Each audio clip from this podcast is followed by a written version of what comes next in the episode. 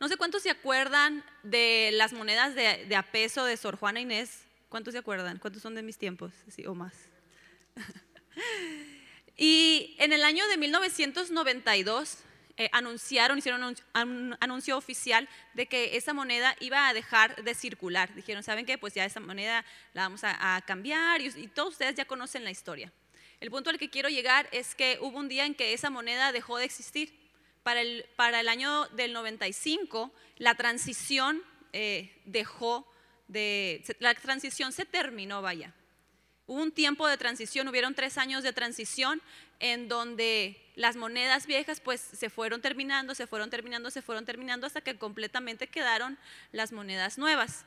Así como eso pasó constantemente tanto en la sociedad como en la iglesia, hay tiempos de transición porque hay tiempos de cambio, que es lo último que estaba mencionando el hermano Tomás y que es en lo que yo me voy a enfocar un poquito más en los tiempos en los cuales nosotros estamos viviendo. Inclusive el Señor lo menciona, Dios trabaja también por, por tiempos, por procesos. Y Dios es un Dios de cambios. ¿Cuántos saben que Dios es un Dios de cambios?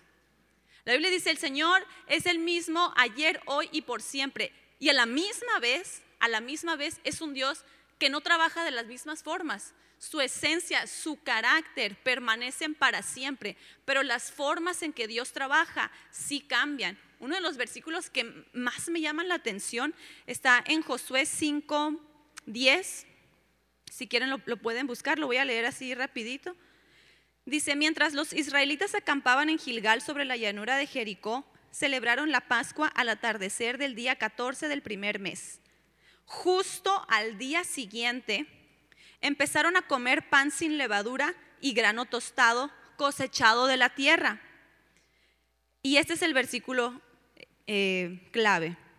El maná dejó de caer el día que empezaron a comer de las cosechas de la tierra y nunca más se vio. Así que desde ese momento los israelitas comieron de las cosechas de Canaán. Por bonito, por milagroso, por padre que haya sido tener el maná cayendo, fue un tiempo determinado aunque sabemos que el pueblo de Israel mientras tuvo el maná se quejó y todo eso. Pero fue un tiempo glorioso. yo creo que todos podemos estar de acuerdo en que, wow, qué tiempo tan glorioso el tiempo del maná. Pero el tiempo del maná, por glorioso que fue, se terminó y nunca más volvió. Hermanos, y estamos nosotros en un tiempo en donde hay formas en que Dios obraba que ya se terminaron. Y no nada más eso, que nunca más van a volver. Y yo creo que como iglesia nosotros tenemos que estar preparados, porque como estaba mencionando el hermano Tomás, hay que estar abiertos al cambio. Pero ¿a qué cambio? ¿Verdad? Porque todos le dijeron amén al hermano, ¿verdad? Sí, hay que estar abiertos al cambio. Pero ¿qué tal cuando es un cambio que a mí no me gusta? ¿Qué tal cuando es un cambio para el cual no estoy preparado? La iglesia está pasando por el siglo XXI, un tiempo en donde la sociedad tiene más preguntas de las respuestas que la iglesia está ofreciendo. Hubo un tiempo en donde la iglesia ofrecía respuestas, pero la sociedad ha avanzado tan rápidamente a pasos agalopados y nosotros no hemos estado a ese mismo paso por querernos aferrar a tiempos hermosos y gloriosos, pero que ya pasaron, ¿sí? Por querernos aferrar a modelos eh, que fueron muy buenos en su tiempo, de iglesia, de evangelismo, fueron muy buenos, realmente, no se, no se les critica en absoluto, fueron muy buenos, pero ese tiempo ya pasó. Y lo que nosotros tenemos que aprender y prepararnos, como estaba diciendo el hermano Tomás, es en cómo nosotros vamos a llevar a cabo ese, ese mismo mandato del Señor, esa gran comisión, cómo nosotros la, debemos llevar a cabo hoy. Yo tengo una, una teoría de que la verdad no creo en personas buenas y malas, aunque hay algunas personas que dices, wow, este, está muy difícil. Pero yo creo que la mayoría de las personas hacen lo mejor que pueden con lo que tienen. Hay personas que se equivocan a lo mejor mucho en la vida, pero es lo que saben, es, es lo que conocen, es el entorno que conocen, las personas que hacen gran cantidad de cosas. Crecieron en un entorno en el que tú y yo no crecimos y el poco o mucho conocimiento que hayan tenido los llevó a tomar esas decisiones. Y a veces nosotros como iglesia también hacemos lo mejor que podemos con lo que sabemos, pero hay que saber más. Las buenas intenciones son muy buenas, es un buen comienzo, pero no son suficientes. Y yo también voy a mencionar tres cosas, tres principios, tres principios que no deben cambiar, pero a lo mejor cómo los podemos aplicar en este tiempo o qué significan para nosotros en este tiempo y algunos de los desafíos que nosotros estamos teniendo como sociedad en general y como iglesia. Sí, porque este, esto que yo les voy a compartir, hace tres años yo lo estaba compartiendo como un tiempo de transición. Hace tres, hace tres años. Son cosas que ahorita, en, en este día, 2021, y en este año, ya el tiempo de transición se acabó. O sea, ya no fue la transición, el futuro ya llegó, ya está aquí. ¿Sí? Cosas que hace, hace apenas tres años yo compartía que iban a pasar, ya llegaron, ya llegaron. Por, por la pandemia fue en gran parte y, por otros eh, sucesos globales que han acontecido, pero ya están aquí, ya están aquí, hermano. Y es hora de que nosotros nos enfoquemos en las cosas que son esenciales para nuestro crecimiento, para para el cumplimiento de la gran comisión y las cosas que no son esenciales realmente eh, dejarlas a un lado. Algunas, algunas de esas cosas, eh, por si quieren tomar nota, uno de los, de los fenómenos que están sucediendo ahorita, y yo sé que, yo sé que lo voy a mencionar ahorita y, voy a, y voy a, van a decir, ay, eso ni al caso, pero bueno, hay un aumento del Islam globalmente, hay un aumento del Islam a nivel global. Hace años hubo un video muy popular en internet acerca de cómo el Islam iba a crecer en Europa. Hace varios años, y me acuerdo que ese video yo lo compartí en una reunión de jóvenes eh, de, la central.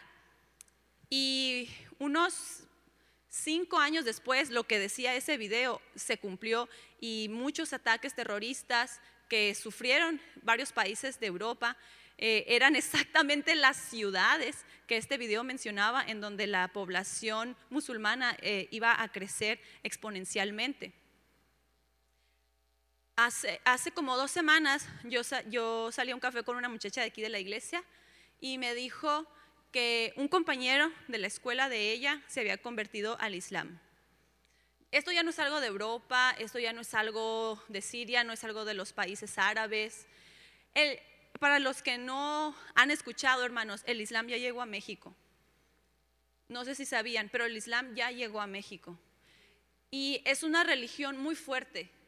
Es una religión que personas con un gran deseo de pertenencia, que personas con, un anhelo ferviente de hacer lo correcto, de, de ganarse las cosas, de merecerse las cosas, de ser realmente mejores personas, están, eh, caen en, ese, en esa doctrina de error, en esa doctrina de error en donde nunca sabes realmente si te vas a ir al paraíso o no. Nunca lo sabes. Todo es inshallah, inshallah. Y tú te vas a ir al paraíso, inshallah. No saben. No lo saben. No saben, nunca saben si están haciendo bien o mal. Alá es un Dios lejano, es un Dios que los está viendo de allá arriba a ver cuándo se equivocan. No es el mismo Dios que nosotros tenemos. Es una inmensa diferencia, es un Dios completamente diferente. Es un Dios completamente diferente y, lo, como, mencionaba el hermano, nosotros tenemos que venir a las raíces y conocer quién es nuestro Dios y conocer cómo es nuestro Dios, hermanos, porque hay jóvenes, a lo mejor ahorita eh, algunos que, están, están, un poquito más grandes, no, se, les hace foráneo pensar en que sus hijos a lo mejor pudieran algún día convertirse al Islam. Pero nosotros estamos viviendo en un tiempo en donde los hijos ya de mi edad para abajo, tengo 33, mucha honra, de mi edad para abajo, ya no están teniendo la misma fe que sus padres, solo porque sus padres la tenían. Ya cada quien quiere encontrar su propia fe. Nuestros hijos no van a venir a la iglesia solamente porque nosotros venimos. Y eso no es algo malo en sí.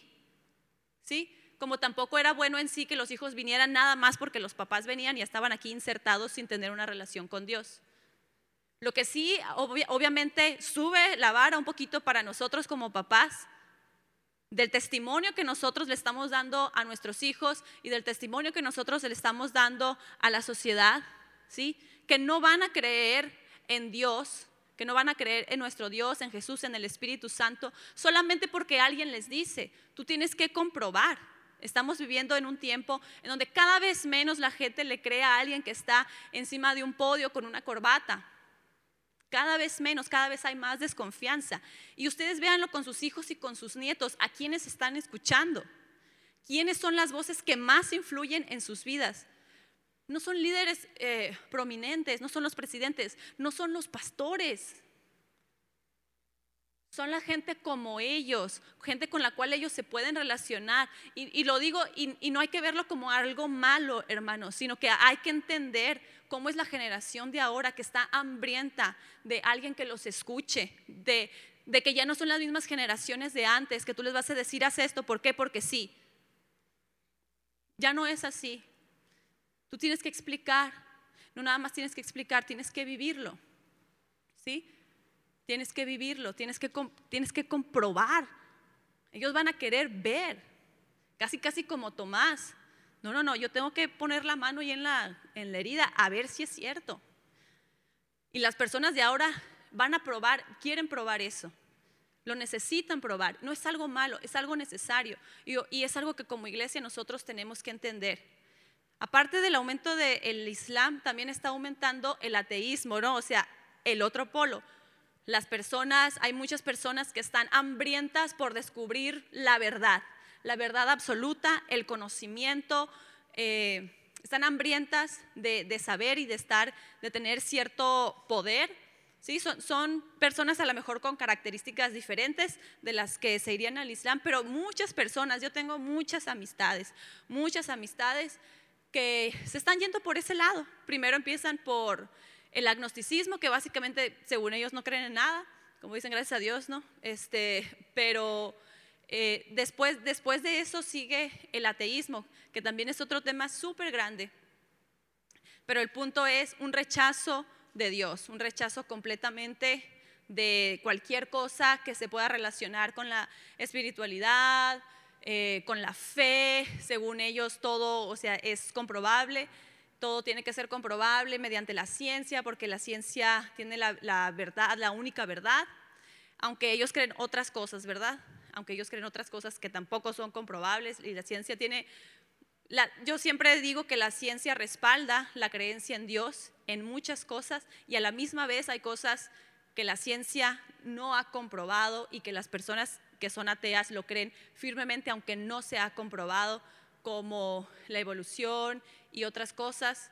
Eh, he leído diferentes libros al respecto de gente no cristiana, sí hermanos, he leído libros de gente no cristiana, de científicos, de filósofos y de otras personas sobre ese tema, que ni siquiera ellos mismos se ponen de acuerdo en sus teorías, sin embargo, sus hijos, sus jóvenes en las universidades, no nos vayamos tan lejos de aquí, en el, aquí en el Itson, aquí en La Salle, aquí en el TEC, aquí en todas partes, en Sonora, están enseñando las teorías de, de estos nuevos científicos, de estos nuevos filósofos y de estos nuevos historiadores. Y son cosas con las cuales también nosotros tenemos que familiarizarnos. Y no, no les estoy diciendo que tengan que ser unos expertos, ¿verdad?, en la ciencia. Lo que sí estoy diciendo es que hay que tener un oído más atento, un oído más atento a lo que la sociedad está gritando, ¿sí? A, a, esa parte de la sociedad que está hambrienta de la verdad, ¿sí? A la cual antes, hermanos, nosotros quizás podemos decir, y yo, esto lo escuché mucho cuando estaba más chica, en, talleres como estos de evangelismo y todo. Y decían, es que tú, mira, ve con alguien y dile, Dios te ama y eso es más que suficiente. Hermanos, hoy no es más que suficiente. Le voy a decir la verdad. Hoy no es más que, hoy no es más que suficiente decir Dios te ama, porque para empezar tenemos que clarificar qué Dios. Porque ya las personas creen en muchos dioses. Porque ya los jóvenes creen en muchos dioses. Aún los adultos creen en muchos dioses. Entonces, con el solo, la sola frase que por años nosotros estuvimos usando, Dios te ama, hoy ya no es suficiente. Porque ya las personas quieren, quieren saber de qué Dios me estás hablando y cómo es ese Dios y qué es el amor. Porque ahora el amor también se ha redefinido por la sociedad. Nosotros sabemos que Dios es el amor, ¿verdad? Sabemos que Dios es amor.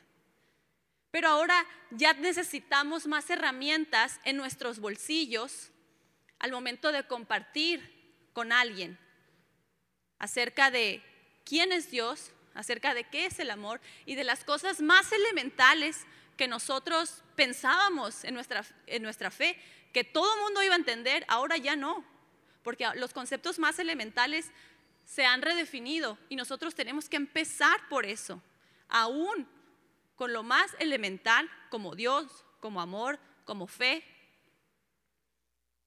Esos conceptos básicos para empezar en una relación con Dios tenemos que explicarlos, tenemos que conocerlos primeramente y tenemos que explicarlos a las personas. Otro fenómeno que está en la actualidad es el aumento, a lo mejor este lo han visto un poquito más, es el aumento de la, o el crecimiento tecnológico, el avance tecnológico, el avance de la inteligencia artificial. No sé cuántos han, visto que hay muchos avances y todo eso puede ser, ah, qué bien, y bueno, y a mí, o sea, a mí qué me compete, ¿verdad? ¿Cómo me afecta a mí eso? Eh, gracias al avance de la tecnología, muchas cosas buenas han sucedido. Una de las cosas que no necesariamente son malas, pero para las cuales sí tenemos que estar preparados, es que hay, muchos expertos que dicen que así como la revolución industrial creó la clase obrera, la revolución tecnológica va a crear una nueva clase social que van a ser las personas que les van a llamar buenos para nada, porque literalmente no va a haber ningún trabajo que puedan realizar. Y dicen, bueno, es que la revolución industrial eh, trajo nuevos trabajos, ¿verdad? Los trabajos de las fábricas y todo eso. Entonces, obviamente, la revolución tecnológica pues va a traer nuevos trabajos. Sí van a haber nuevos trabajos, pero esos nuevos trabajos van a ser eh, diseñadores de software, programadores y cosas que a lo mejor... Eh, una persona que, trabaja, que tiene un trabajo manual de 40 años difícilmente va a poder reinventarse para tener un trabajo de ese calibre.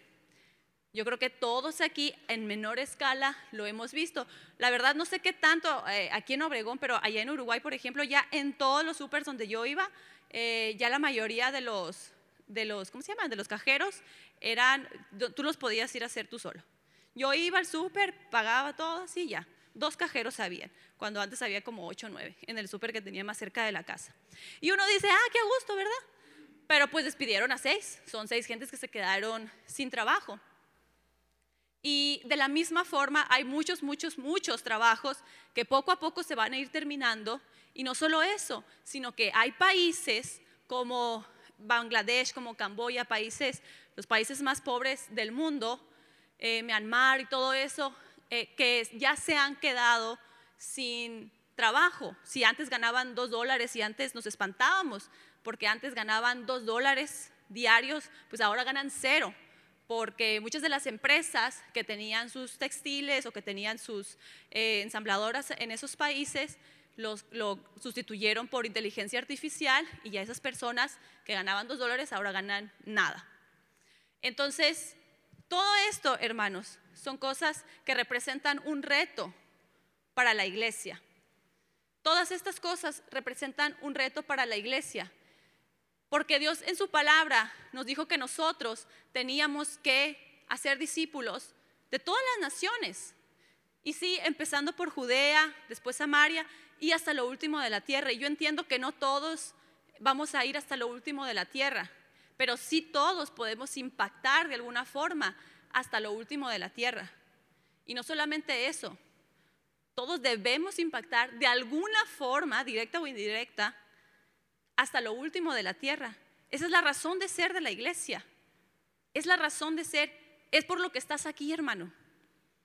Hay muchos jóvenes. Yo platicaba ayer con, mis papás y, un tío que, es pastor eh, allá en, Tucson y platicábamos acerca, acerca de esto, acerca de muchas personas jóvenes que un tiempo estuvieron en la iglesia, que un tiempo tuvieron muchas inquietudes. La muchacha que usted mencionó, de Plan Oriente, eh, era mi amiga, o sea, hace mucho que no nos vemos, pero era mi amiga, yo la conozco.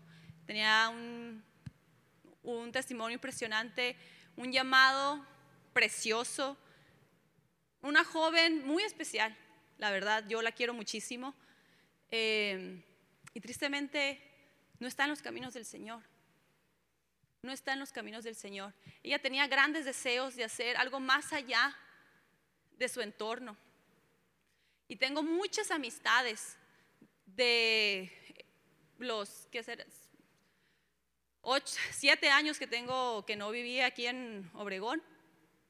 En esos siete años, muchos, muchos, muchas amistades que un día estaban sirviendo fervientemente en la iglesia, ya no están. ¿Sabe por qué?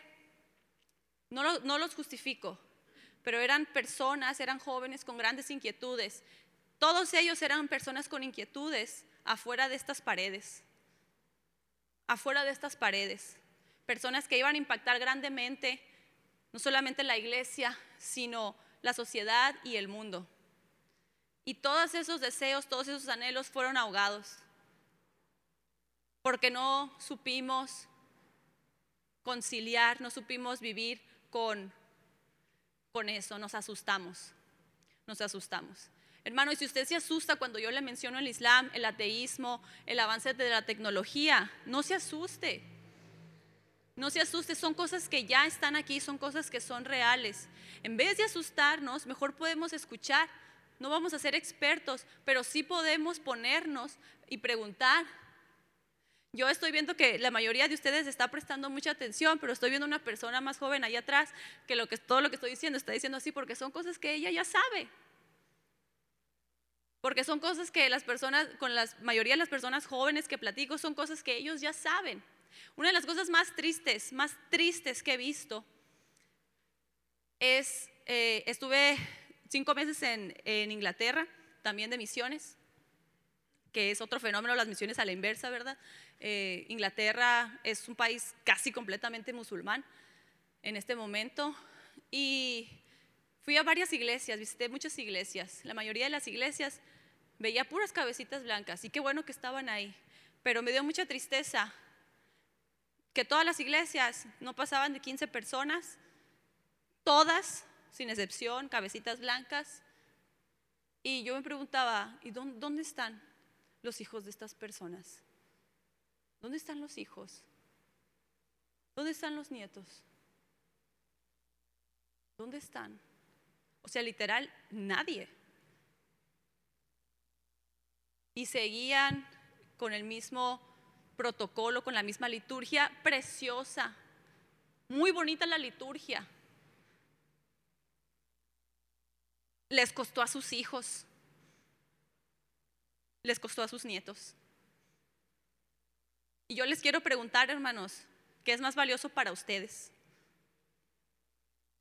¿Qué es más valioso para ustedes?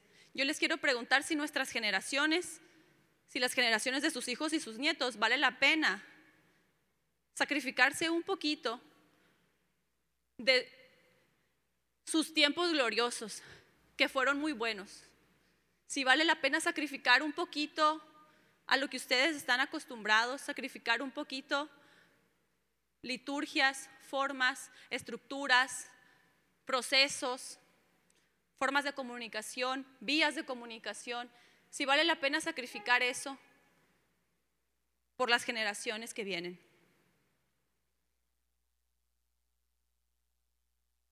Hay un mundo que está hambriento del Señor. Hambriento del Señor. Y nosotros tenemos la respuesta para ellos. Cruzando la puerta, como le puse a esta plática, fuera de esta puerta, hermano, cuando usted cruce esta puerta, hay un mundo lleno de necesidad. Y yo puedo decidir quedarme en mi comodidad y asustarme de todo lo que está pasando. La agenda LGBTQ es apenas uno, es apenas uno de los retos, es apenas uno de los desafíos que tenemos como iglesia. Y ninguno de esos desafíos son para asustarnos. La Biblia dice que las puertas del infierno no van a prevalecer contra la iglesia. Y mucho tiempo cuando yo escuchaba eso y yo escuché que esto alguien más lo dijo, yo también pensaba, no, como que, ay, eso significa que nosotros estamos aquí en la iglesia, cerramos la puerta y, uy, no, ni el infierno nos va a atrapar, aquí vamos a estar juntitos. Lo que en realidad ese verso significa es que la iglesia va a avanzar tanto, que la iglesia está avanzando tanto, con tanta fuerza, que ni siquiera las mismas puertas del infierno nos van a detener, hermano. Eso dice la Biblia. Yo no tengo por qué asustarme de que mis hijos, eh, tengo un hijo de, va a cumplir cuatro años y tengo otro aquí, para los que no sabían. Este, yo no tengo por qué asustarme que mis hijos van a crecer en este tiempo, estar, estar eh, en pánico y quererlos tener encerrados ahí. Al contrario, hermanos, la sociedad no se va a poner más fácil, la iglesia tiene que ser más fuerte. Tres cosas, las tres características que nosotros en realidad tenemos que tener, y con esto ya voy a terminar, es ser bíblicos, como ya lo mencionó, y no me voy a profundizar en eso porque el pastor ya abordó todo ese tema, pero las características que como iglesia y como individuos como cristianos, ¿verdad? Nosotros debemos de tener, número uno es ser bíblicos, el segundo es ser perseverantes y el tercero es ser relevantes culturalmente. Voy a leer rápidamente Hebreos 12 del 1 al 4 para mencionar la perseverancia. Dice, por lo tanto, ya que estamos rodeados por una enorme multitud de testigos de la vida de la fe, quitémonos todo peso que nos impida correr, especialmente el pecado que tan fácilmente nos hace tropezar y corramos con perseverancia la carrera que Dios nos ha puesto por delante. Esto lo hacemos al fijar nuestra mirada en Jesús, el campeón que inicia y perfecciona nuestra fe. Debido al gozo que le esperaba, Jesús soportó la cruz sin importarle la vergüenza que ésta representaba. Hasta ahí voy a leer. ¿Cómo podemos ser perseverantes? Corriendo nuestra carrera. Una de las, de las tragedias que se viven en, las iglesias, en general en la iglesia evangélica, es que la gente no sabe cuál es su carrera. Hemos sido muy buenos como iglesia en ungir a pastores y misioneros, está muy bien, se tiene que seguir haciendo, pero en realidad todos estamos ungidos para la obra de Dios, todos, diseñadores, eh, estilistas, ingenieros, arquitectos, doctores, todos, todos, todos debemos estar ungidos para la obra de Dios. Y una de las mayores razones por las cuales las personas, en especial de las generaciones más jóvenes hacia abajo, no están perseverando en la fe es porque no saben a dónde están corriendo. No, tienen, no están corriendo su carrera. Les estamos imponiendo la carrera de alguien más a lo mejor, que es una muy bonita carrera, pero no es la de ellos. Entonces nosotros tenemos que enseñarles a las personas cuál es su carrera, a encontrar esa carrera, ese llamado, ese propósito especial, específico para la vida de cada persona y empujarlos, apoyarlos para que cada quien esté corriendo su carrera como se debe. Y relevantes culturalmente fue lo que ya estuve mencionando. Voy a darles la cita para los que quieran anotarla.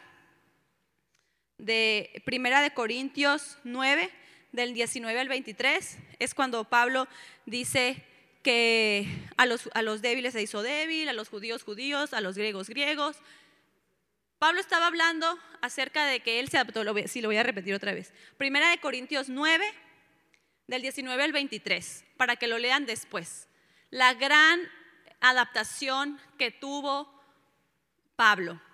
Hay un misionero muy famoso que se llama Hudson Taylor, él era británico, y fue misionero por muchos años en China. Gracias a él, eh, el Evangelio creció muchísimo en China. Y una de las cosas que... No, hace muchísimo, no, él ya falleció hace muchos años, hace muchos años. La verdad no recuerdo exactamente, pero tiene un libro biográfico que está muy bueno y ahí vienen los años exactos. Entonces, una de las cosas que él hizo, que para ese tiempo eran muy choqueantes, es que él empezó a vestirse como los chinos. Pero la iglesia, los líderes eclesiásticos de su iglesia le dijeron, no, es que como tú estás compartiendo el Evangelio, tienes que ponerte corbata y camisa.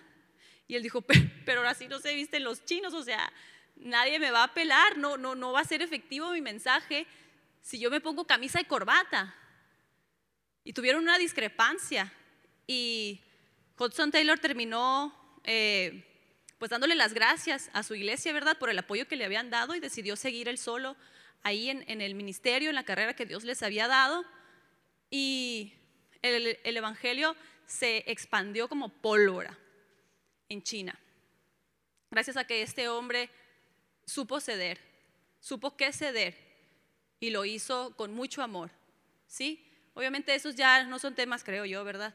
Este, en este tiempo, acerca de la camisa y la corbata, pero como estuve mencionando, y a lo mejor a algunas personas aquí sí les incomodó algunas cosas que dije, hermanos, el esparcimiento del Evangelio es más que una camisa y una corbata, es más que una canción, es más que un ritmo específico, ¿sí? Es más que un orden específico. Un alma, ¿cuánto vale, hermanos, un alma? Vale más, vale más que nuestra comodidad, vale más.